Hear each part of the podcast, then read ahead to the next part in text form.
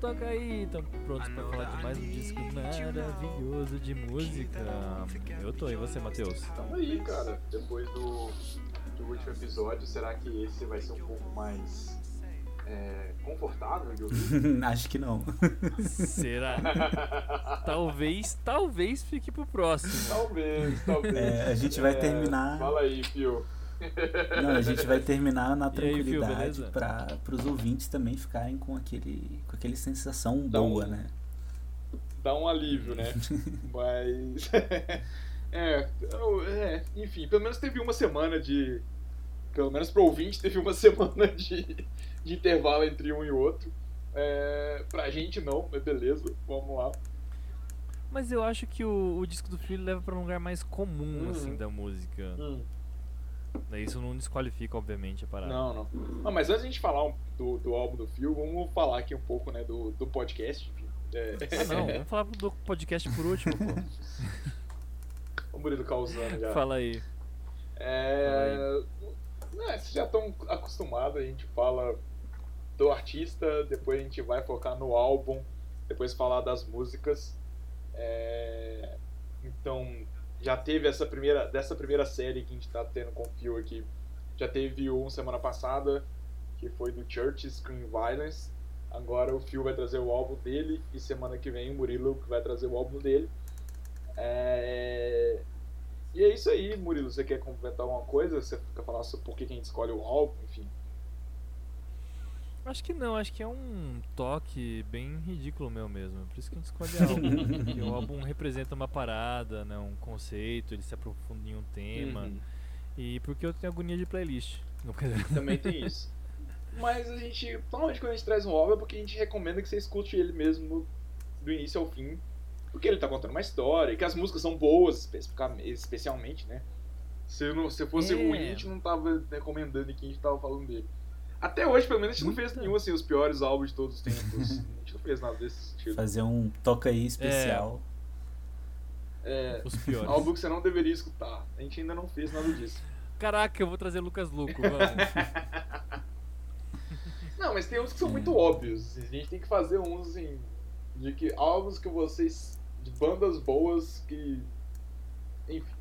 Não, não vamos fazer se, isso. trouxer, se trouxer Sandy Júnior, o Matheus expulsa. Que isso, Mas, cara. pô, as quatro estações é um clássico. Olha aí, já tem até o álbum. Ué? Quem não. Como não? Quem Como- nunca? como eu, eu assim tinha que esse CD tem? quando eu era criança. Viu, Murilo? Tá vendo? O Phil também tem termas, cara. tá vendo só? E a masculinidade tóxica, achando que não, Sandy Júnior não é bom. Só porque era coisa de menino. Não, mas continua não sendo bom, velho. Mas não é porque é coisa de menininha. É ruim Ah, porque é ruim. sim, é, exatamente. Não tem nada a ver coisa com a outra. Cara, enfim. Phil, você também curte. Não pode falar mal de Sandy Júnior, é isso? O Murilo fica desconfortável? Não, não, é só a viagem que a gente entrou. De repente a gente tá apresentando podcast e aqui a gente tá falando de Lucas Lucas Sandy Júnior. Não, mas assim, a, a, a- a Bruna vai brigar com ele, com certeza. Mas aí é outros, outros 500. A sorte que ela tá dormindo. Essa é a minha sorte de de 80% do meu tempo. Que isso, cara? Brincadeira. Hum. Mas, Phil, você também curte escutar disco, play, ou você prefere playlist, ou nenhum dos dois? Você escuta o que tá na rádio? Como a gente já conversou no último episódio, você gosta de versões de música, né? Ah, gosto, gosto, mas isso é só pe- pela zoeira. mas sobre os discos, cara, eu sou uma pessoa que, já denunciando a idade aí, cresceu na era do Discman, né? Então. Nossa. Os discos são Caraca, clássicos bom pra mim. Pra mim, o melhor jeito de, de escutar música é por discos. Se eu entro no Spotify, eu procuro pelo álbum, eu não procuro pela música. E eu acho também que tem um, um aspecto Ai, relacionado cara. a isso que é tipo o álbum ele é uma obra uma obra de arte, uma peça, né, fechada em si. Ele tem um, um Uhum. sentido de, de daquelas músicas estarem juntas, enfim. Elas têm uma, uma harmonia Deveria, pelo ou menos. deveria, né? É, Acho que na maioria das vezes É. ou não. Enfim, eu, eu É. gosto de álbuns, acho que é isso que eu quero dizer. Nossa, cara, meu coração estava partido por conta da coisa das versões, mas ele foi imediatamente colado pra sempre com essa Mas decisão. você sabia disso, cara. Eu acho.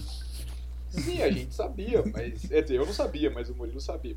Mas os ouvintes querem saber porque que vai, é, Os ouvintes querem te conhecer, cara. Querem me conhecer. Conte um pouco mais de você. Fala aí, o que que, o que que te trouxe até aqui? Por quê? Quem é o Phil? Quem é o Phil? Exatamente. Cara, Como foi o primeiro PT do Murilo? Mas depois. O Phil, o, o Phil que já usa o Instagram pra dizer que está vacinado. Além, do, Não, além é- disso, o que mais que você conta sobre sua vida, É. cara? Então, como que eu vim parar aqui? Cara, então, o o Murilo fala muito que o Toca aí ele é uma mesa de bar, né? Pra trocar ideia sobre música, Deveria. tomando cerveja e tal. Mas eu, eu gostaria de dizer A parte que... da cerveja a gente tá cumprindo, pelo menos, né? Ah, sim. Então. Então falam de música É. também, então tá tudo certo. uhum. Mas bom, é, para mim essa, esse momento com o Murilo de falar de música é algo que é anterior à cerveja, né? A gente começou a fazer isso quando eu conheci o Murilo na sétima série. Então pra mim o Nossa. Toca aí, quando eu, quando eu venho escutar um episódio de Toca aí, pra mim eu tô indo no meu recreio da sétima série, cara. Que era tipo legal, ir na cara, que cantina, comprar um cachorro quente e sentar pra falar de música com o Murilo, tá ligado? Uhum. Porra. Fiquei. tocado aqui, velho. Nossa, não, legal essa. demais, com certeza. Mas é, é isso, cara. Então, que bom mim, que você tá aqui participando, cara. Faz, assim, o- full circle, né, nessa, nessa história aí. Pô, muito legal. É o meu motivo de estar aqui, galera. Não, não sou um entendido de música, só gosto e sou amigo do Murilo. Ah, eu acho que é, é o que nos une, cara. Porque é a mesma coisa, assim. Eu sou amigo do Murilo, eu escuto, a gente conversava sempre sobre isso e. Mas entendido de música aqui não tem ninguém, né? Então é, É. é a conversa do bar mesmo. Pô, o que, que você gosta de ouvir, o que, que você não gostou. Ah, não, vocês pra mim É, já são mais tédio de especialistas. Ah, não, é era, mais, claro. era, era mais tédio de pandemia do que conhecimento de música mesmo. que fez o Cara, podcast. vocês são É, do mesmo. vocês são anfitriões de um programa de música. Vocês são especialistas, cara. Ah, não, com certeza. Vou, vou colocar lá na minha bio do, do, do LinkedIn, né? nem do, do Instagram. O não. crítico de música. Crítico de música. É, Nossa, sempre sonhei com isso. Valeu, vou colocar na minha lápide. É, Não, mas é, do mesmo jeito que aqui com, comigo e com o Murilo também é, antecede né, o, o podcast. Eu acho que a gente só tá passando para os outros participarem também da, da conversa. Assim, mas hum, essa conversa aconteceria provavelmente, né, Murilo? Independente do estar gravado ou não. Eu acho que legal você estar Sim, aqui também, viu, por conta disso, né? Esse tipo de conversa provavelmente acontecia com vocês dois aí, enfim. E agora só tá gravada, essa é a diferença. É, muito massa. E, e é legal que assim, a gente é meio egoísta de tipo, a gente gosta muito dessa parada de falar de música. Mas também a gente fica muito feliz de, de ver convidados tendo experiências musicais profundas Uhum. aqui, como, como pelo menos dizem que tem, né? Espero que seja verdade. Uhum. Sim, não, não só os convidados, né, cara, mas os ouvintes, quem, quem vem contar pra gente e tal, que escutou e que gostou do álbum e fazer comentários sobre o álbum, enfim, sobre o episódio. É bem legal. Sim. Inclusive, já aproveitando essa deixa aí, eu gostaria de agradecer a Alice, que é uma pessoa que eu não conheço, mas que veio aqui no Toca aí e trouxe o Super Combo, que era uma banda que eu não Sim. conhecia, o álbum Adeus Aurora, cara, que eu fiquei viciado nessa porra, muito bom. Então, obrigado, Alice. Um abraço. Que massa, cara, que legal. Não, e, e é, e é muito comum, né, Murilo, a gente, a gente comentar entre a gente também, né, que, ah, não sei o que, agora eu tô viciado no álbum que você trouxe. Não sei o que, é Aham. muito, muito comum isso acontecer. Nossa, aconteceu com 21 Pilots, aconteceu agora com Churches. Total, é muito bom. Mas, Fio, fala um pouco mais de você aí, cara. O que, que você fez, o que, que você gosta de fazer. O que, que eu fiz, que eu fiz profissionalmente da minha vida? Olha que questão profunda essa. Cara, eu me É, formei pode- em pode ser. antropologia na Universidade de Brasília. Uau. Eu fiz mestrado em saúde pública estou fazendo doutorado em bioética e quiçá um dia eu serei um professor universitário. Mas ainda tenho um, um percurso aí, terminar o doutorado e fazer um concursinho e tal. É, mas é isso, é, eu gosto muito de escutar música. Eu acho que hoje em dia eu perdi um pouco disso, assim, a, a vida, a correria da vida, né? Quando eu era adolescente eu tinha É. muito essa parada de sentar e, e procurar o artista e ler quem ele é, por que, que ele tá falando essas coisas, de onde que ele veio e tal. E eu, eu perdi muito isso. E aí a experiência de ser convidado para participar daqui foi algo que me, me voltou um pouco nesse lugar, que foi muito interessante, foi muito prazeroso, foi muito divertido. Então é um, um hobby, né, eu acho. Gosto muito de jogos também. Não sei, não sei mais o que falar, gente. Então tá bom, então. Você vai ser um doutor Então é de isso. verdade, cara. Olha só. Acho que. acho que é a primeira vez que a gente traz um doutor aqui, ou não sei. Doutor Olha aí. É. Caraca, tamo chique. Agora subiu, Agora sim, subiu o agora nível. subiu Outro, demais. outro patamar. Vocês viraram especialistas, né? E Nesse episódio também. Críticos. Então. E o que que esse doutor trouxe pra gente falar? Ah, então, eu trouxe um álbum do Criolo, Criolo Doido, que nem é mais Criolo Doido, né? Agora é só Criolo. Só É, que que é meu álbum favorito dele, que se chama Convoque Seu Buda. E já, já pode começar falando do álbum? Já tá na hora? Pode. vou, vou falar um pouco dele antes, eu acho, melhor, né? Do Criolo. É, Pode, eu acho que quem ainda não conhece, O palco né, é seu. Quem tá vivendo numa caverna e não conhece o jogo, é. Se você não conhece o Criolo. E bom, eu trouxe ele também porque, como eu quero ser um dia, né? Já fui um pouco também. Ele, é, ele era professor antes de ser artista, ele foi Uhum. é, se tornar rapper. Assim, na verdade ele já cantava desde os 11 anos de idade, quando criança, mas ele foi se prof- profissionalizar no rap, acho que já chegando quase com 40 anos, então. Enfim, antes disso, por 12 anos ele foi professor de artes, é, e aí eu acho que isso reflete muito no trabalho dele, né? O trabalho dele é. Eu acho as letras dele muito densas, muito cheias de referências, muito. fazendo Demais, muitas né? críticas, muito reflexivas, e eu acho que tem a ver com esse passado dele, né? Acho que a mãe dele, se eu não me engano, era professora de filosofia. É, então ele tem esse essa pegada né, da, da reflexão profunda que eu acho que, que vem muito presente nas letras dele, que é algo que me, demais. que me agrada cara. bastante. Assim. Ah, Eu acho legal também, assim, acho que é um, talvez seja uma crise que muita gente passa, né, de ah, já tô velho pra fazer não sei o quê. Pô, o cara se profi- profissionalizou como músico aos 40. Assim, é um, é um caso de que nunca é tarde pra nada, né? E Sim. ainda bem que ele foi, né? Nossa, por virou um- favor, velho. né? Nossa. Sim. Total. Isso é o tema de uma das músicas que eu vou falar. Ah, é? eu, eu deixei alguma de fora sua, Murilo, que você queria? ah, todas, né? Todas. Entendi. É, basicamente sim, mas acho que você é escolheu muito bem. você escolheu bem. Eu, eu, eu posso dizer que falei, ok. Se fosse pra escolher três, talvez eu escolhesse essas três também. Olha aí, interessante. Eu não vou falar de quais eu senti falta. Vou deixar você chegar na sua última, que aí eu, eu mostro toda a minha insatisfação. Opa, por favor. É, bom, para complementar mais algumas informações sobre ele, né? É, ele cresceu no Grajaú, que é- na verdade ele nasceu no Jardim das Embuias em São Paulo, mas ele cresceu no Grajaú. E aí isso aparece muito na música dele, né? Essa infância, essa vivência que ele tem da periferia, que é um lugar que em 2016 tinha o sétimo pior IDH de São Paulo, para você ter uma noção. Então Uau. essa contradição, esse Caraca. contraste da desigualdade é algo que vai ser muito problematizado na música do Criolo, justamente porque é algo que ele vive, viveu, né? Bastante. E o que mais, gente? Vocês querem falar alguma coisa do Criolo ou só sou eu que falo? Não, a gente vai. Assim, teoricamente, a gente não poderia estudar a partir do momento que a gente combinou, né, a gravação.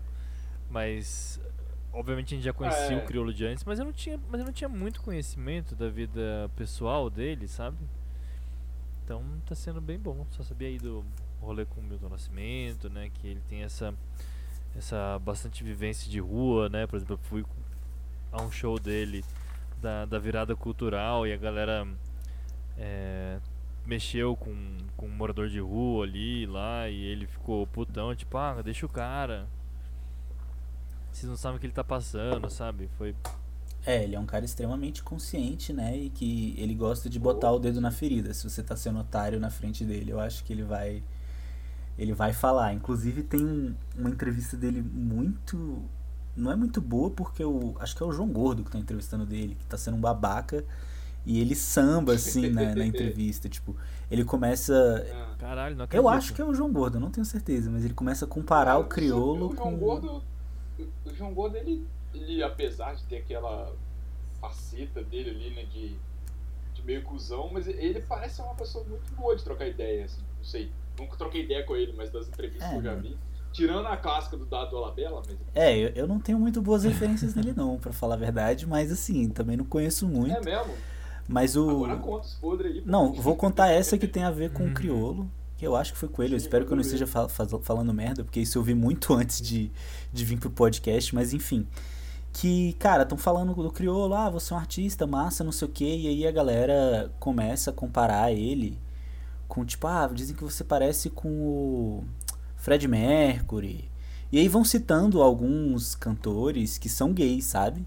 Uhum. E aí meio que fazendo aquela piadinha, hahaha, porque você parece com ele, tipo, como se você fosse gay também.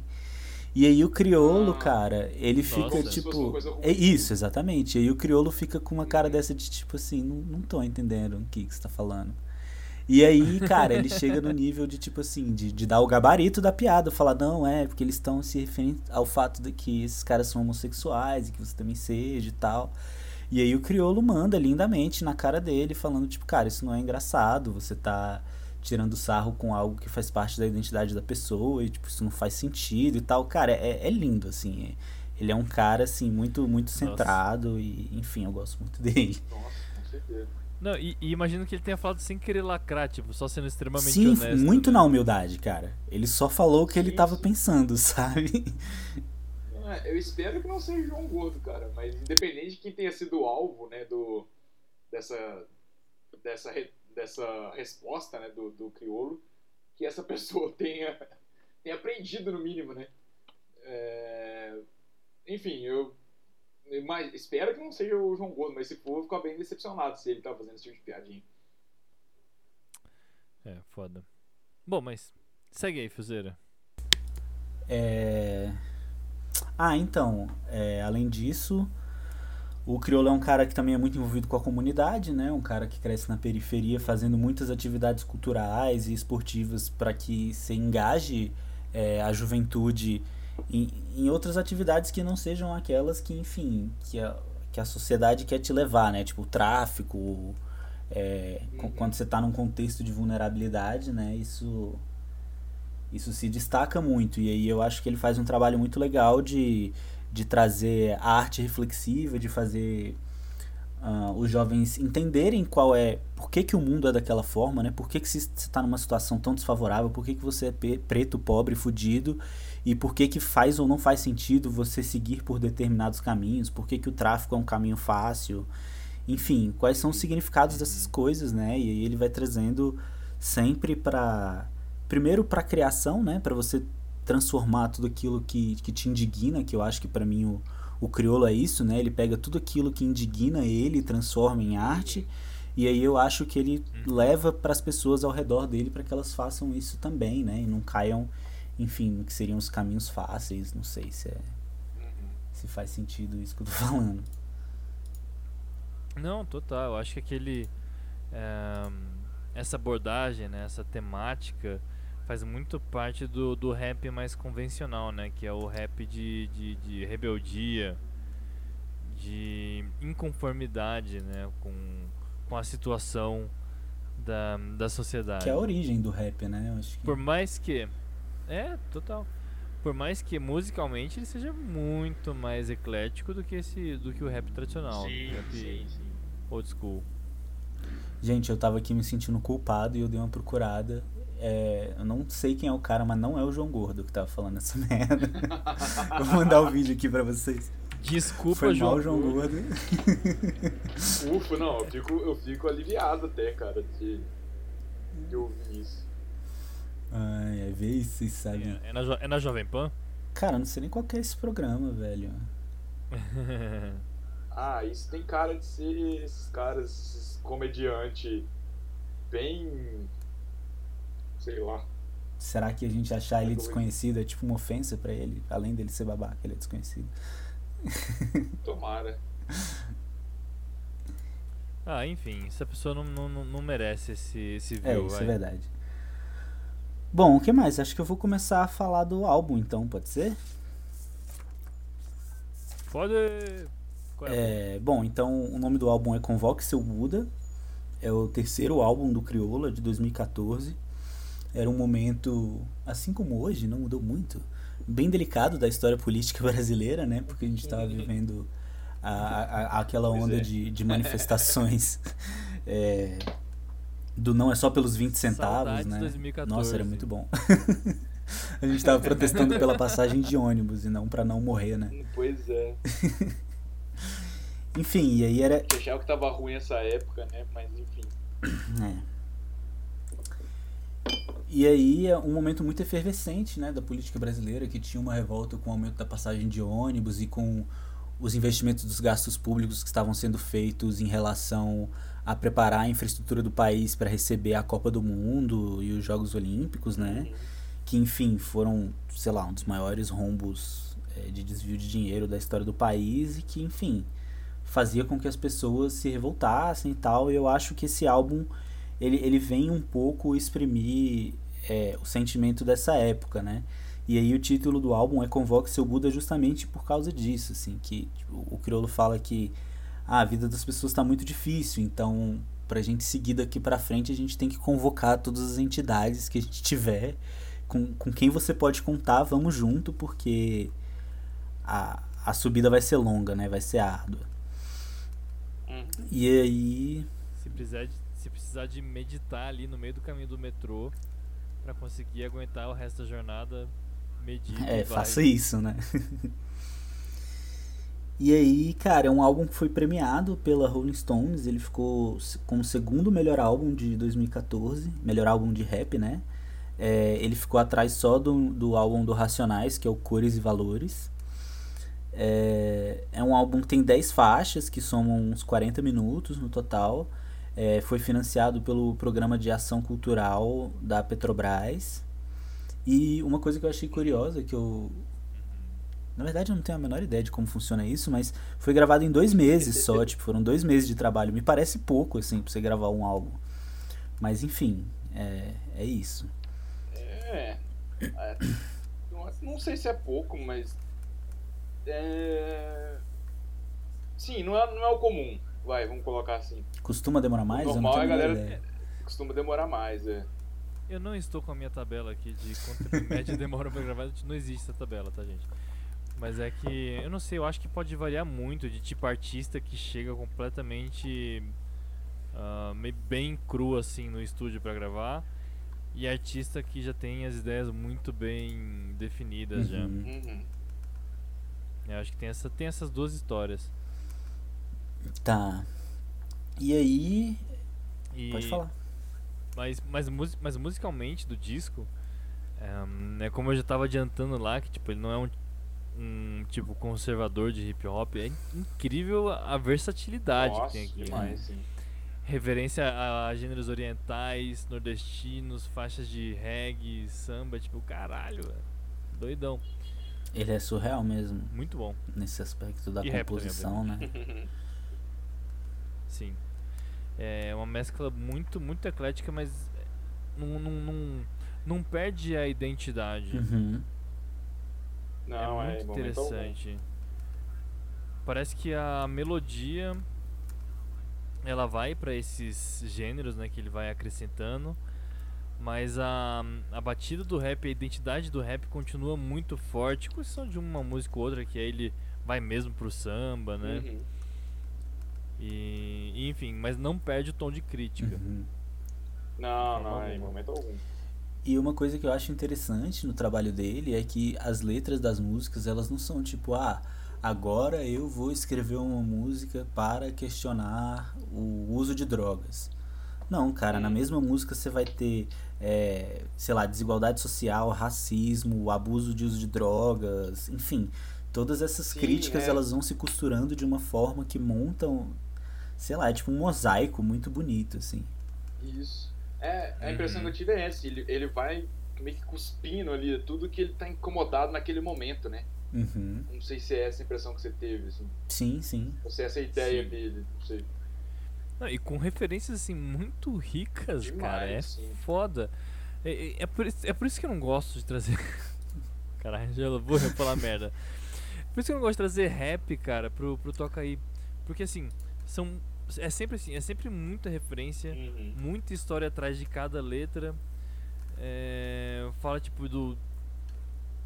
De, de, tipo vários acontecimentos históricos, sabe? Então você tem que, pra falar de uma música às vezes, Hum, você tem que entender o contexto de vários fatos, como por exemplo, um cara que eu sou doido pra trazer, mas é isso que acontece, é o Kendrick Lamar. Nossa, Pô, é.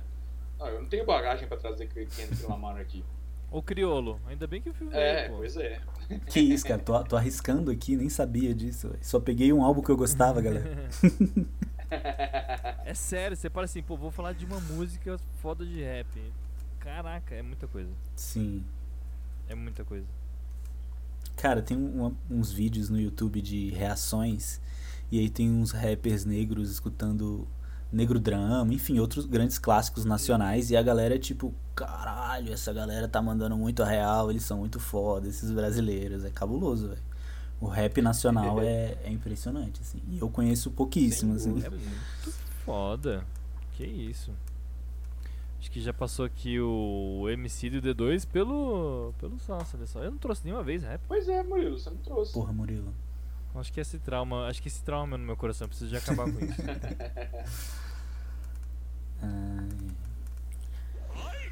Bom, é, vamos entrar nas músicas então? Vamos lá. É, a, primeira Bora. música que eu escolhi pra gente falar hoje é a música que dá título ao álbum, que é a Convoque Seu Buda. Convoque seu Buda. Eu acho que essa música não dava pra ficar de fora, porque ela vai trazer. Ela vai trazer o tom do álbum, né? Ela vai falar, então, gente, é disso aqui que nós vamos falar, sabe? É, é disso aqui que esse álbum se propõe. E aí, como a gente estava trazendo, né, essas coisas das múltiplas referências, ele já chega na letra trazendo várias várias diretas, assim. Pra mim tem uma que eu, que eu gosto muito quando ele fala: aqui não é GTA, é pior, é Grajaú. E aí, Sim, cara, e já logo no começo, né? Essa, É. essa fala dele. é uma das primeiras frases, assim. E aí, tipo, daí você já tira, cara, tipo, contexto de violência na periferia de São Paulo, a glamorização da violência e transformação, a gamificação disso, né? E o quanto que isso gera audiência, né? E o quanto que isso se torna entretenimento, como que a violência se torna entretenimento. É muito louco isso, né? E aí todas essas reflexões vão surgindo na, na música dele ele vai encadeando, tipo, uma frase louca dessa atrás da outra, sabe? É, E eu acho legal, ah, vocês falaram que ele usa muita referência, né? Mas assim, que ele saiu desde o Naruto até, sei lá, cara, do, falar dos deuses indianos, tá ligado? É um negócio muito assim. a- a- ele é eclético até nas referências. é, e eu acho Eu isso muito legal. Eu acho demais também. Total. É, quando, inclusive no, no disco do. do Matheus, o Screen Violence, eu pensei que tinha essa coisa de. não só da, do hate, mas também de, de usar o entretenimento, como por exemplo durante a pandemia, né? Morte, é. é, sei lá, eu acho, eu acho um, um pouco foda como o jornal se apropriou é, em alguns momentos, né? Da, da pandemia pra ter ibope. Cara, a mídia é uma merda, né? Mas enfim. É. Isso é um assunto bem grande. É, eu acho que é. É, verdade. Renderia mais do que um seu. Buda. É, É, a gente precisa de convocar muito o nosso Buda pra aguentar. O é, isso é verdade. E mídias alternativas também, né? Tem aí pra gente se informar por canais mais interessantes, eu acho. Olha, é, mídia alternativa serve pra se se informar e se desinformar Esse é um problema. Cara, pra mim tudo que sai no sensacionalista é verdade. Cara, Total. o sensacionalista ele Eles é, podem mudar, é. eles podem mudar o nome já. ele é mais confiável que muita mídia por aí. Isso eu te garanto. Com certeza, cara. Se você pega a ironia, então, é 100% confiável.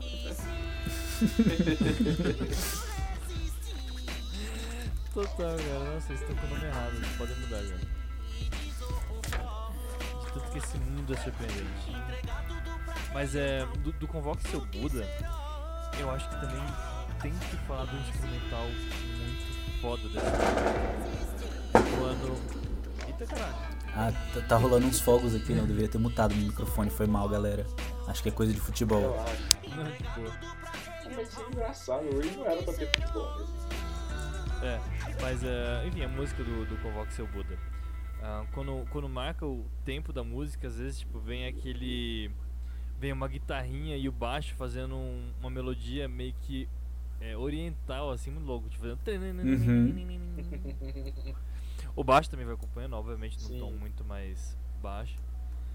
Mas é, é muito impressionante, assim, como o, o instrumental completamente irreconhecível, assim, perto de um hip hop, por exemplo. E a banda do Criolo é incrível, Sim, é verdade, velho. sem que falar o disco inteiro.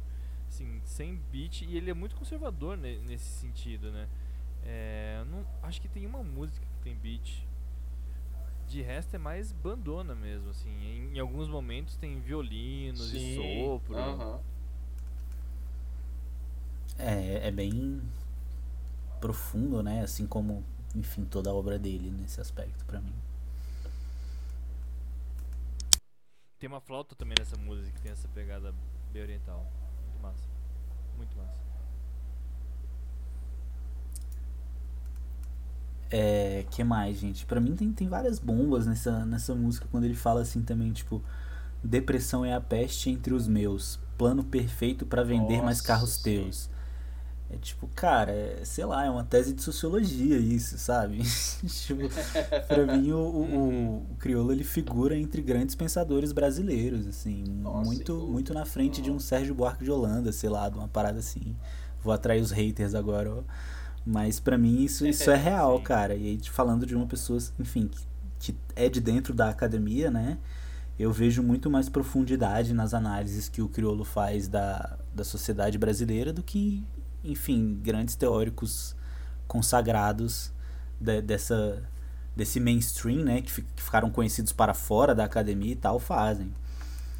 E aí, Aham. quando ele fala Mas, isso. ah, Desculpa, pode falar. Parece. Fala aí. Não, não, você ia falar que é a vivência, né, cara? Assim, eu acho que às vezes a academia, a galera fica muito ali no. na bolha da acadêmica mesmo, né? Uhum. E enquanto o crioulo não, ele tá ali, ele tá no. Ele tá ali no meio, ele tá vivendo a sociedade mesmo, né? Sim. Ele tá. Então acho que. E sendo ele uma pessoa inteligente do jeito que é, e estudada também, querendo ou não, é, né? Como a gente falou, ele é professor e tudo mais. Uhum. Então ele consegue fazer essas análises de dentro do, do contexto e ainda assim ser uma análise é, com outras referências, né? E poder ter essa linguagem um pouco mais. Ele consegue ter tanto a linguagem da periferia, a linguagem ali mais popular, quanto ele também consegue ser um pensador profundo, né? Uhum. E, e se debruçar sobre temas que ele viveu e conseguir fazer uma análise aprofundada sobre isso. Uhum. Sim, eu acho que como ele faz isso é, é muito popular, né? Que é o rap. Sim, Agora, o, o que ele fala é que nem eu tava falando. cê- às vezes você pega uma música dele, tem insight pra não sei quantas teses de, de mestrado. Sim, cara. E provavelmente tem mais referências Cada- do que muitas. frase, assim, Uhum. E aí, e aí obviamente, enfim, é, um, verso não, não é uma. Eu acho, pelo menos, não sei o que pode corrigir, mas eu acho que não é uma tese de mestrado, talvez tenha que se aprofundar mais, né? É, acho que tem muita coisa pra se encontrar dentro de um certo tema. Mas, mas ele sempre foi esse cara super doido, né? A referência é a, é a, reportagem icônica pro Lázaro Ah, Ramos. sim, nossa, essa entrevista é muito maneira, velho.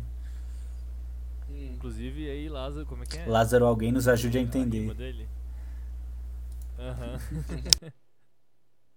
Caraca, eu brisei total a primeira vez que eu vi essa entrevista com o Lázaro. Eu sabia que tinha algum sentido, mas eu tava vendo ele voando on- longe. Muito mais longe que eu, assim. É que tá, né? A gente não consegue ver onde tá a cabeça desse cara. É, ele vai de um ponto a outro sem a gente esperar, né, às vezes. Se dá conta, às vezes. Ou, e essa música que você mencionou, Maldito cara. Buda. Nossa, eu fiquei triste de deixá-la de fora. Mas ela não vai rolar hoje, gente. Cartão de visita. É. Essa música é muito foda, velho. Aham. É. Queria ia falar não, mas foi uma das que eu fiquei bem chateado. Você já adiantou que você tirou essa Eu música? tirei. Não, é porque, tipo, cara, eu falei, vou montar aqui a minha lista pro Toca Aí. Aí quando eu vi, eram as três primeiras músicas do álbum. Eu falei, não é possível. E você, e você só tinha escutado as três primeiras, né? Tipo, hum, é, exatamente. Eu, tipo, não, hoje é dia de me não cara, vai ter, que, vai ter que rolar uma curadoria aí, mas. Porra, Você viu que a gente é passa incrível. todo o episódio. Mas beleza. sim. Cartão de visita é incrível, ele tem toda aquela voz toda ahn, caricata, né? Sim. De uma pessoa super blasé e tal, enfim. Muito top, muito top. E de uma pessoa que ela é meio que tipo. Como se ela tivesse ali pra, pra fazer uma pessoa rica se sentir bem, sabe? Tipo, eu vou suprir Hum. todas as suas necessidades fúteis, cara. Pra mim é tipo. Bem esse o personagem que ele encarna naquela música e ele vai trazendo várias coisas que eu não sei nem o que é, velho. Tipo. um negócio lá pra se lavar a mão, não sei nem o nome do que ele tá falando, enfim, umas coisas que são bem da elite mesmo, né? E ele vai e consegue dialogar com esses termos, se apropriar desses termos e, e fazer rima em cima disso com crítica à sociedade. É, Tipo, é impressionante. Sim. E o, e o instrumental dessa música é instruma, in- incrivelmente voltado pro, pro funk music, né? Uhum. Que não faz parte daquela realidade, né? Pelo menos não originalmente, hoje em dia. Não talvez. mais, é. Mas eu acho que ele dá um clima de lounge, assim, na música. Eu não sei, por mais que o estilo Uhum. não, não seja exatamente assim, sabe? Ele, pra mim, ele, ele passa um Hum. clima de, de ambiente VIP, sabe? Mas você não escolheu essa música. Não, não posso falar dela, então? Meu Deus. Qual é a música que você escolheu? Então tá, gente. A, a outra música que eu escolhi. Pode fazer. A, a gente, tipo, a gente evita, a gente faz mens- menções honrosas. Vai. Quando o aperto no coração é muito tá, grande. gente. Menções honrosas são o resto do álbum. Escutem. Bom, mas a outra música que eu escolhi chama Esquiva da Esgrima, que é a minha, a minha música favorita do álbum, né? Que mais uma vez ele segue nessa de chuva de referências e, e frases de efeito muito fortes, assim. Ele já começa trazendo uma que eu gosto muito, que ele fala que antigamente resolvia na palavra uma ideia que se trocava, um respeito que se bastava. E aí, pra mim, isso, cara, diz muito do mundo que a gente vive hoje, né? Onde, tipo, o papel vale mais do que a palavra dita, assim. Tipo, se eu falo, não, eu, eu te prometo que eu tenho, que eu vou fazer tal coisa, vale menos do que eu escrever um documento e assinar dizendo que eu vou fazer tal coisa, sabe? E aí, pra mim, ele tá se referindo a uma época em que sei, eu acho que o mundo era mais honesto, talvez, assim, que as pessoas elas tinham mais. viviam mais a verdade, sabe? E em, em, em contraste com essa modernidade que eu tenho a sensação de que o objetivo é sempre você descentralizar a responsabilidade. Então, tipo, se, se, se o, a responsabilidade está no papel, está no contrato que está assinado, não é mais com você. Sabe? Faz, faz sentido isso que eu tô falando? Vocês estão entendendo? Uhum. Sim, sim. Sim, e, e assim, ah, qualquer fuga né, desse contrato que foi feito em- às vezes em outro contexto, né? Hoje em dia as pessoas adoram pegar, tipo, falar, tipo, ah, pegar um advogado, entrar com, uma ação, né? Acho, acho que não é. Acho que não é, é essa atitude, né? Tem que ver qual foi a intenção da pessoa. Bom, se agir por maldade, né, é um pouco mais complicado, mas é isso, né? Colocar todas as relações em contrato, em viram relações contratuais. Sim. Boa. Acho que você. Não você- humanas. é, exatamente isso. E aí rola um distanciamento, é- né? Você perde a empatia pelo Total, outro, você não vê exato, mais o é. outro, enfim. Fica frio, né? Um negócio protocolar, né? Uhum. Uhum. É, cara, tudo isso acho que sempre empurra a gente pra uma, uma conduta muito mais individualista, sabe? Uhum. E, e eu tenho sempre cada vez caminhado mais pra uma parada mais, mais coletiva. Até porque eu imagino assim que a- o ser humano é um ser coletivo. Ele só tá vivo hoje porque ele age em. em Esquiva documentário outro dia, tipo, 99% das espécies que estão vivas até hoje é porque vivem em bandos ou em grupos. Pouquíssimas conseguem viver com, com hábitos eh, individuais, né? vivendo Uhum. isolados. E- Isso aí é outro problema da pandemia. É.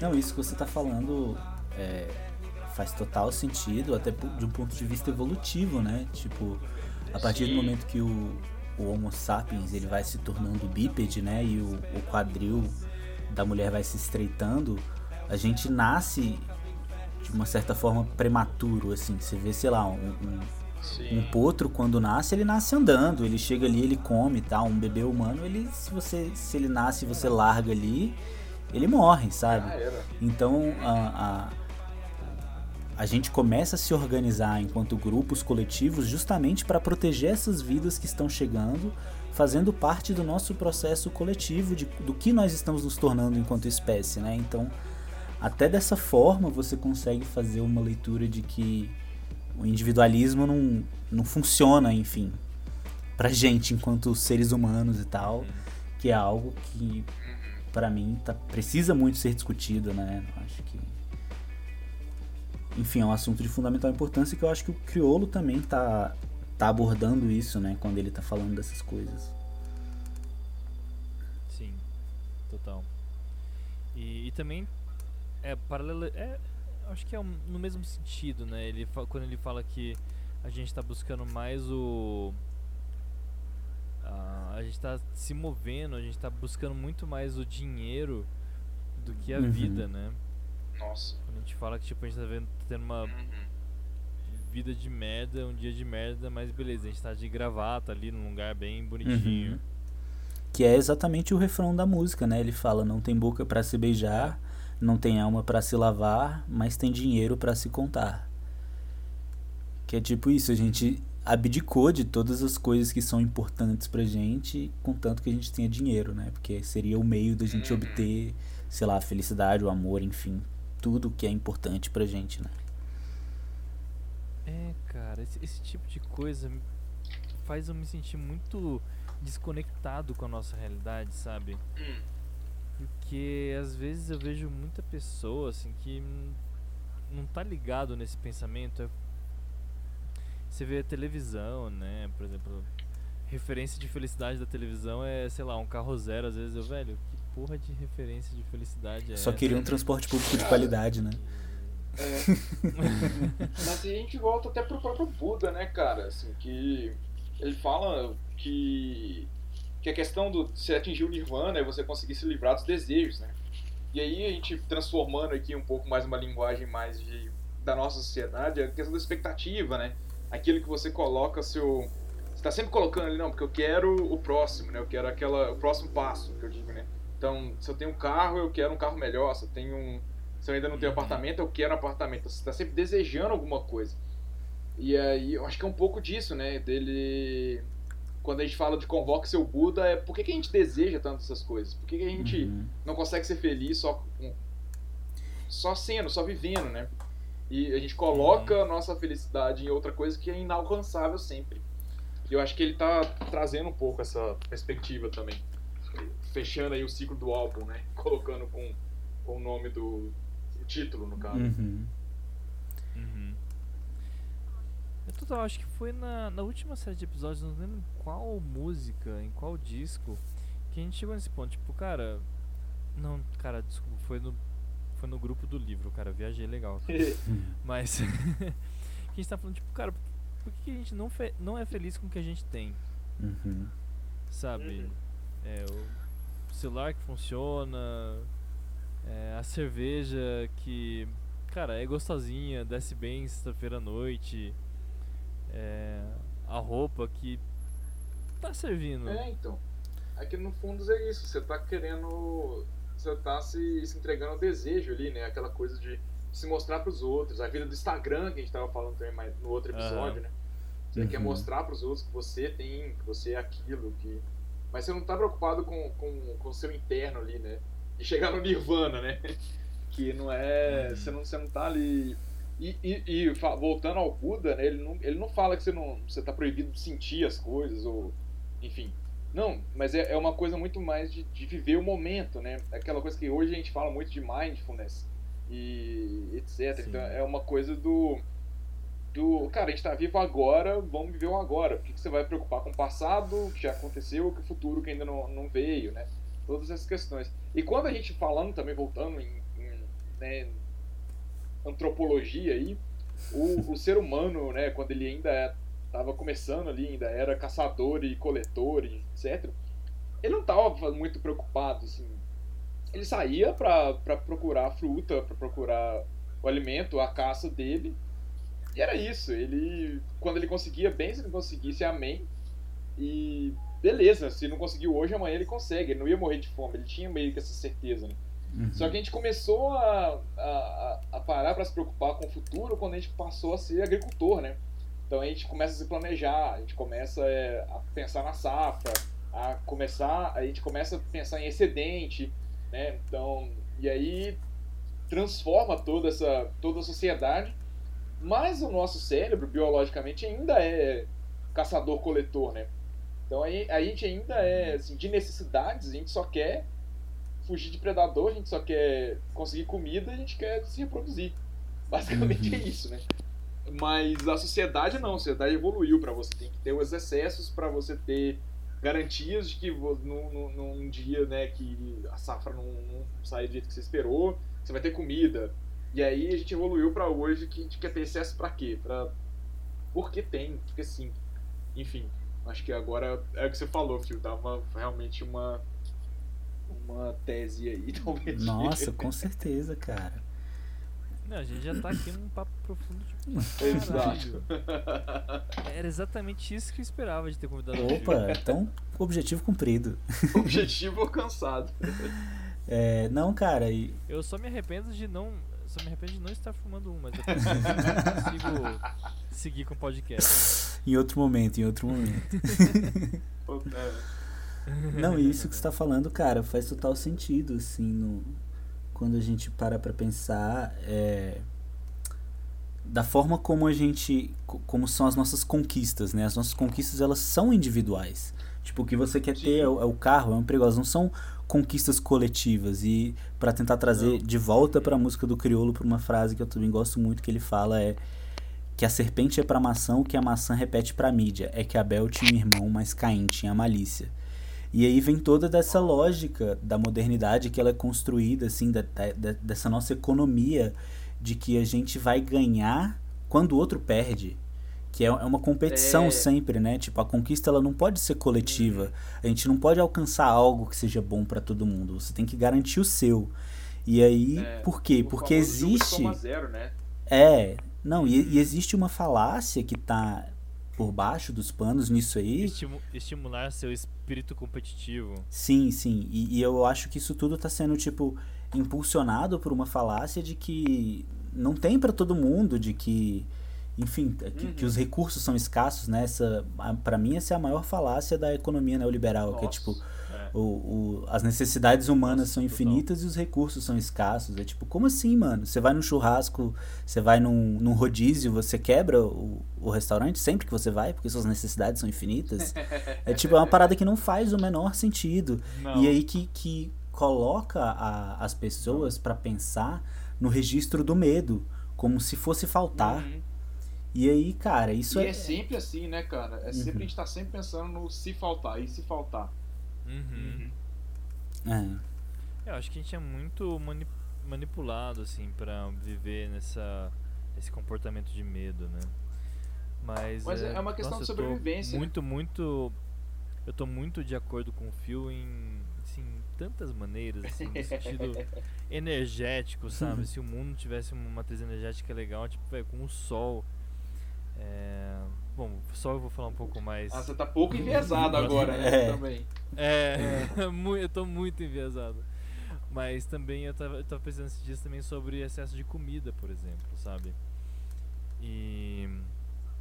Sabe, com- acho que é com 10% do, do que sobra de comida a gente conseguiria alimentar todo mundo que passa fome. É, tem também a questão de com uma fração super pequena da comida que a gente dá como ração, sabe, para os animais que a gente cultiva Uhum. na, na agricultura, a gente conseguiria também matar a fome, sabe? É muito. Muitas vezes dá um milho, sabe? Outras É. coisas a gente podia dar ser humano. A gente tá alimentando aquele bicho só pra ele ficar gordo rápido e a É. gente matar. assim. Uhum. Tipo, caralho, Não, mano. é, eu tô- muito do, do- da soja que é produzida é pra, pra alimentar gado, né? Uhum. Então é. E milho também, a mesma coisa, enfim. E pra produzir É. combustíveis também, né? Não, não é Também, pra gente é. comer, assim. Pessoas saibam Pois que é. 70% do agronegócio é pra produzir commodity, não é comida, gente. Então, se Pois tá é. um calor do caralho porque teve queimada e um desmatamento escroto, é por conta do agronegócio. se liguem. Pois é. Mas o. E esse agronegócio não bom- é pra te alimentar, não é porque você tá precisando disso, porque você precisa de comer esse 70, esse esse causador, né, de- dessas dessas mudanças climáticas. Não.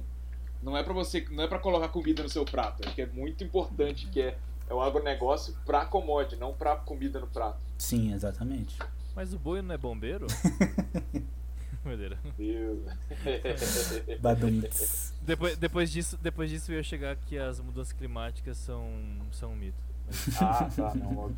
Aham. E depois vinha que a Que terra é plana, né? É. É. Tudo isso. Mas e aí, tem mais uma música aí pra nós? Nossa, Phil? já tem que passar pra próxima? Pode falar mais dessa, Se você mais um quiser, se você pouquinho? não quiser. Ah, eu não sei. Pode, pode falar Vou, se eu vou trazer só mais algumas referências que vem na, na música que eu acho muito importantes. Que é, por exemplo, quando ele fala cada cacetete é um chicote para um tronco. E aí a gente tá Nossa, falando essa dessa. é. É, essa é pesada, né, velho? Uhum. Que enfim, a gente tá falando do extermínio em massa da nossa juventude negra, simplesmente porque. Enfim, a gente vive num, num, num Brasil racista, né? Eu acho que isso é difícil de, de se assumir, inclusive quando a gente vem de um, de um país que as pessoas acham que a gente vive numa democracia racial muitas vezes, né? O que é uma loucura, cara. É, A es- é. Pô, mas não é que nem os Estados Unidos da década de 60. Nossa, eu, É o que- é o que já mo- tava aqui. É o que, Mo- é o, que o Mourão falou, tá, gente? Eu tô, tô zoando o nosso vice. o nosso vice que Não, tá mas zoando é- a gente, né, mas- velho? Mas, cara, é, É. mas a galera tem essa ideia, assim, o, o brasileiro tem essa ideia, até mesmo na própria periferia às vezes tem esse tipo de ideia, né? Não, porque não tem tanto racismo assim, então. Porque não era tão. Não era uma África do Sul, né? Não era. Mas isso não quer dizer que o. que ele não exista, né? E que, que não tem uma segregação muito clara, porém velada, né? É, mas que se a gente for olhar em termos estatísticos, cara, o Brasil é um dos Não países que mais mata jovens negros no mundo, assim. E, são, e é um extermínio sistemático por parte da polícia com essa desculpinha de guerra às drogas, por exemplo, né? E aí É, você vê pois é. pessoas que são mortas em tiroteios aleatoriamente, que não fazem parte do tráfico, que não fazem nada. E, enfim, só porque, sei lá, estavam passando por ali, não dá nem pra falar que a pessoa tá no lugar errado na hora errada, Aham. porque ela mora na comunidade, né? Você tá É. no lugar errado quando você tá na sua casa e fudeu, né, meu irmão?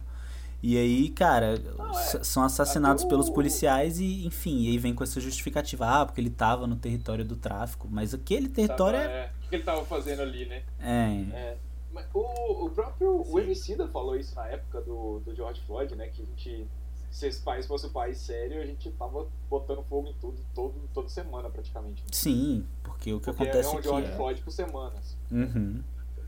Ah, Ou teve o mais George né? Floyd, teve aquele menino, né, que era filho da diarista, Pois lá é. em Recife. Tem, tem muitos casos. Acho que o que não faltam são, tipo, relatos de um, de um cara que foi preso por conta de um retrato falado, tipo, de 10, 12 anos atrás. Nossa, isso toda semana você vê isso e, assim no. cara, e o cara acaba indo pra cana por, É, cara, falta de, de, de informação, falta de, de defesa pra essa pessoa, principalmente. Gente, Rafael Braga. O que é o caso Rafael Sim. Braga? O cara foi preso com a garrafa de pinho-sol. E ele nem Uhum. estava participando da manifestação. É acusado de que aquilo seria utilizado para fazer coquetel molotov para jogar na polícia. Sendo que o próprio laudo policial diz que é, a, a chance daquilo ali se tornar algo inflamável era baixíssima, sabe? Nossa. E é, aí o cara é solto, depois ele é preso de novo com uma quantidade ridícula de droga, tipo, quantidade de usuário, né? E aí, enfim, aí vem a história de que aquilo foi plantado, enfim. O único preso político das manifestações de 2013 do Brasil foi esse cara. E tá preso até hoje. E assim, você vai olhar, Ele tá preso Tá até preso hoje. até hoje. Caralho. você vai olhar tanta coisa que tanta gente já fez nesse meio do caminho aí, né? Que é muito mais grave e não aconteceu absolutamente nada. Uhum. Inclusive alguns que estão sentados numa cadeira de presidente por aí, mas enfim. É, pois é. É, Total. é, sim, mas é.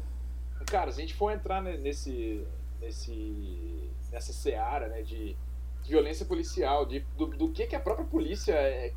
A origem dela, né, já é, já é uma coisa que foi feita para para reprimir e para oprimir negros, né? Uhum. pobre e por consequência negro por consequência pobre, pobre por consequência negro, eu acho que eu- aí também eu não, não consigo Uhum. fazer muita distinção do que, que veio primeiro, né? o ovo ou a galinha. É, é, pois é. E, e guerra às drogas também, que é outra coisa que é completamente. começou justamente pra, pra oprimir negro também, né? Pô, você pensa na maconha, o quanto que ela era, era coisa de vagabundo, né? Que era coisa de negro, enfim. E, e o tanto de, de, de- de, de propriedade que ela tem, enfim, Uhum. to- todas essas coisas e, e como é que virou uma coisa pra que hoje essa guerra que não, né, claramente as drogas ganharam, mas a- até hoje a gente ainda tem essa discussão imbecil, né? E quem que quem e a polícia ao invés de estar lá, né, vamos supor que a polícia fosse necessária, vamos partir desse princípio, mas é, ao invés de estar atuando em prevenção, em crimes que de fato são relevantes, não, tá combatendo um negro ali que né, tá, é um usuário de uma coisa, enfim. Aí também é outra discussão. Não, e, e é só o preto que não pode fumar, né? tá com uma garrafa de pinho-sol. É, Não, e é só o preto que não pode fumar, né? Porque nos bairros nobres você Exato, fuma óbvio. maconha no meio da rua e ninguém tá É, nem aí. Não, é o- Mas você fuma na Claro, favela, sim. você toma tiro, tá ligado? Exatamente. Pois é. Vamos falar que já que a gente tá falando de podcast, tem o, tem o Flow, que o maluco ah, fumou um cigarro de maconha na frente do Dória. E é isso aí, tá ligado? E, e que bom que ele não aconteceu nada com ele, mas assim, é porque ele é branco. Mas se fosse, sei lá, o Marcelo D2 é um que é xingado até hoje de maconheiro, porque ele fala sobre isso, né? Uhum. E é, ele é negro. E, e o outro que foi preso porque tava com sei quantos gramas de maconha na, na mochila, sei lá. sabe? Nossa, Marcelo D2 deve se sentir muito ofendido. Não, cara, ele- mas a questão é o. Ele não se ofende, obviamente, ele tá muito acima disso. Mas a, a- o quanto, a- é mais o comportamento da sociedade, né? Já acha. Ou até respaldo legal, né? É, então. Cara, Pois é. acho que ele já. Acho que ele, tipo, desde, de- depois que ele ficou famoso, ele já foi preso uma vez ou outra de passar a noite na cadeia e tal. A gente comentou isso até, inclusive, no episódio. Sim. E aí, já, já vou fazer uma, uma jogada aqui, ó. Vou linkar isso que a gente tá falando com a próxima música que eu vou falar, que é duas de cinco, que tem uma frase que ele fala assim. É, falar pro favelado que a vida não é dura e achar que teu 12 de condomínio não carrega a mesma culpa. Esse 12 de condomínio ele está se referindo ao artigo 12 da lei de drogas, que define o que, que é o porte do usuário. E aí o, o, o teu 12 de condomínio ele tá dizendo da, sei lá, da, da conivência, da cumplicidade do playboy que compra droga com um crime que acontece no tráfico, sabe? E aí, enfim, é- é, a- a música dele, as letras são construídas de uma forma que traz uma polissemia com tantos significados que se você não for atrás em minúcias, você não saca tudo, sabe? Essa tinha passado batido pra mim, cara. Por exemplo. Aham. É, essa é foda, velho. Essa duas de cinco pra mim é a música das referências, assim, ele vai trazendo uma, uma atrás da outra, assim. Sim, E inclusive eu acho que é uma das mais próximas de um rap, assim, sim, também. tradicional. É Tô verdade. falando, cara, rap é uma, é uma desgraça pra você analisar a letra, velho. É muita coisa. Uhum. É uma chuva, velho. É uma enxurrada de, de, de referências, de acontecimentos e tudo mais. É. E é por isso que é É, maneiro. É! E, e é o que é mais legal, assim, que eu acho que. É, o foco é muito na letra, né? Então, eu não tô falando que rap não é música, muita gente vai falar, é imbecil, vão falar que rap não é música, essa é uma outra discussão. Mas de fato. Caraca, sério? 2020? Tem gente fala isso aí. Ô Murilo, a gente tá discutindo se a porra da Terra é plana, velho. É, Se rap é Pois música é. ou não é música, é fichinha perto disso. é, nossa, pois é. É, Mas de fato, o foco tá muito mais na letra do que você pensar em harmonia. Não falando que não tem. Então, essas questões poéticas, essas questões de referência, tem um papel muito importante, né? E, e daí que vem o criolo com essa. Você tem que ter uma bagagem muito grande, né? E, o que ele, e ele consegue passar isso nas letras dele, que é uma, de uma forma. Tipo, Tanto que a gente não pegou algumas referências. não, Pra algumas, isso várias. Claro. É, pois é. Cara, tem uma sequência nessa A música. gente vai fazer o, a gente vai fazer um episódio falando de todas as referências do Criolo. Vai ser um episódio de umas 14 horas de duração. Pra falar de duas de cinco. E essa vai ser a versão a versão curta, viu? Vai ter a versão estendida É. depois. é. Depois eu tenho que ver. Cara, tem uma sequência nessa música que ele chega falando assim: Alô, Foucault, você quer saber o que é loucura? É ver Hobsbawm na mão dos boy e Maquiavel nessa leitura. E aí é tipo, cara, ele já pegou, tipo assim, um dos maiores filósofos franceses da atualidade, assim, mais referenciados e tal. E, pra- e vai falar, eu vou te falar o que, que é loucura, né? E aí ele pega outra referência do Hobsbawm, que é um, um historiador é, marxista, e aí fala, pô, loucura é ver Hobsbawm na mão dos boy. Então, assim, ver os playboys utilizando a leitura de Hobsbawm para justificar suas, suas, seu modo de ver o mundo, sabe? Uhum. É, enfim, depois ele ainda traz Maquiavel, né? Que também tem um- toda uma outra uma outra forma de interpretar que, tipo, a obra do Maquiavel, O Príncipe, é, ti- tinha uma discussão na minha época que eu estava na faculdade que dizia que, tipo, não se sabia ao certo se quando ele escreveu o livro ele estava ensinando um governante a governar ou se ele estava querendo mostrar para a população quais eram os artifícios que os governantes utilizavam para manter a população sob controle. Uhum. Então tinha essa essa Nossa. essa dubiedade assim na obra dele, né? E aí ele Uhum. traz Maquiavel nessa leitura. Então tudo é uma interpretação, tudo é uma forma de ver, tudo a, a forma como ele vai jogando as palavras e construindo o raciocínio para mim é de uma beleza inacreditável, assim. Você é louco demais, com certeza. Ah, esse trecho aí que você falou, velho, ele colocou só três pensadores incríveis, assim, em segundos. Uhum. Pois é. Ele é absurdo. É, a é o que eu tô falando, a bagagem desse maluco, cara, é, é- é invejável. Uhum. E aí o que eu acho massa dessa música também é que ela não é tipo.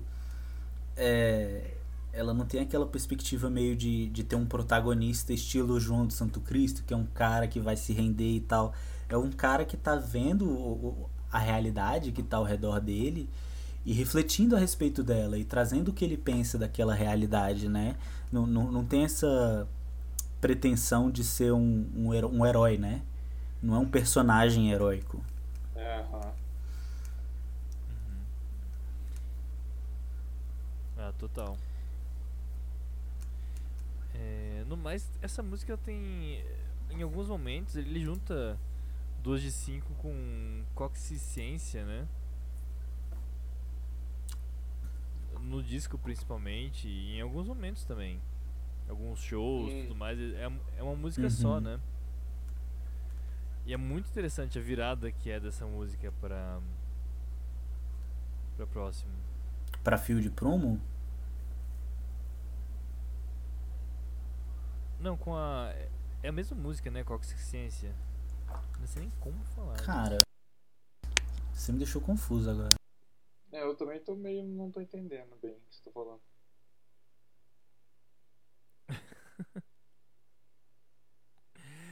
Culpa da cerveja. Ah, então tá bom. Que bom. Mentira. Às vezes o Murilo sabe de uma parada que a gente tá só. Que a gente tá passando batido. não, né? eu- É. Não, eu sei que eu vi em um canal oficial. Será que foi no YouTube que ele fez isso?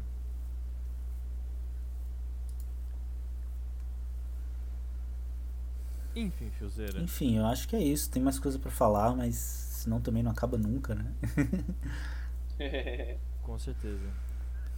Cara, eu não escutei a última música do Criolo, que saiu recentemente, faz uma semana agora, com o Tropiquilos. Ou vale a pena, viu? Que é um grupo que eu curto pra caramba. Nossa, eu não ouvi também. Vale a pena. Pra mim ele volta muito. Porque depois desse trabalho, né, do, do Convoque Seu Buda, ele dá uma distanciada do rap. E pra mim, Sim, com- é. ne- nesse trabalho com Tropiquilas, ele meio que volta no, num rap mais raiz, assim. Ah, ele voltou. E eu achei bem interessante, cara. Acho que vale a pena.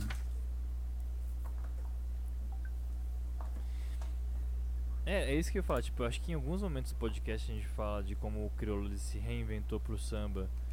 Inclusive outra música que fico muito triste de ficar de fora é Fermento pra Massa. Ah, essa é muito boa.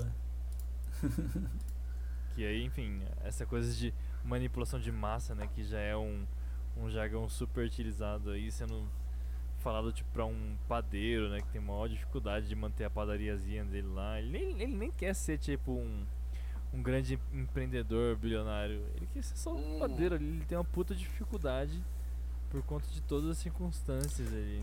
E uma coisa que eu acho muito legal é que ele coloca a importância do padeiro na vida das pessoas, né? Sim, sim. Claro, claro, pô. Sensacional. Sensacional, gente. Encerramos, Fiozeira. Pode ser, pode ser triste, que eu queria falar mais, mas não vai dar. Não, é muito assim mesmo, tem muita coisa que a gente deixa de fora e. Disco bom é assim. é, com certeza. Eu sabia que não ia dar pra falar tudo mesmo. Ah, nunca dá. Eu, eu nunca não consegui nem Você entender tudo que tá no álbum, velho. Como é que eu vou falar tudo? Como é que você vai falar do que É, você não pois entendeu? é, nem dá. Aquela complicação. Mas beleza. Cara, muito obrigado pela contribuição. Espero que você tenha curtido e falar e. Enfim, o que você não falou, tomara que você guarde pra si e seja muito legal. Isso acontece muito, cara. Eu, tipo, às vezes eu não falo uma coisa aqui no podcast e aí na minha semana acontece alguma coisa que eu falo, caralho, isso é muito aquela coisa que eu não falei no podcast do artista, porra. Massa. A gente guarda essas coisas. Com certeza, vou guardar com muito carinho. Gostei muito de participar aqui. O trabalho de vocês é Pô, muito a gente massa. gostou muito de receber, cara. Ô, muito obrigado. É, foi, foi uma discussão muito massa aqui de tudo que a gente falou. Que pena que ele só deu aí uma hora, que dava realmente pra fazer 14 horas de episódio, mas. a gente trabalha amanhã, tem que dormir, essas coisas, né? Então É verdade, é verdade. tem que botar um fim em algum Sim. momento. Então é isso, Fizeira. Muito Uhum. obrigado. Obrigado ao ouvinte que tá até aqui com a gente ouvindo esse episódio maravilhoso. Aê! Aos torcedores de futebol, que não sei pra que time Eu torce tentei cortar, não deu. nesse momento. Não deu, não deu. Não, faz parte da trilha Tudo sonora. bem, tá sendo legal. E obrigado, Matheus. Valeu. Murilão, valeu, Fio. Não seria nada sem você. Valeu, galera. aí, Brigadão aí pelo espaço. Bom demais. Sigam o Fio lá no Instagram, que ele já falou aí, que eu já esqueci. A gente vai marcar ele também de todo jeito. É, É Felipe Medeiros 8 Felipe Medeiros Pereira 8. Pereira. Pereira. É. Sigam a gente, toca aí podcast no Instagram, no Twitter também, mas enfim. E até semana que vem com o álbum do Murilo. Também com o Até semana que vem, tô animado, Valeu, galera. galera. Caraca, Até véi, semana vai ter que vem. viagem. Vai ter É isso viagem. aí, o Fio tá de volta e fique com a gente. Falou! Falou. Valeu. I know that I need you now. Key that I won't forget, but you're lost in Paris. Lost in Paris. I hope that you're warm and safe. The memory that I can't replace, but you're lost in Paris.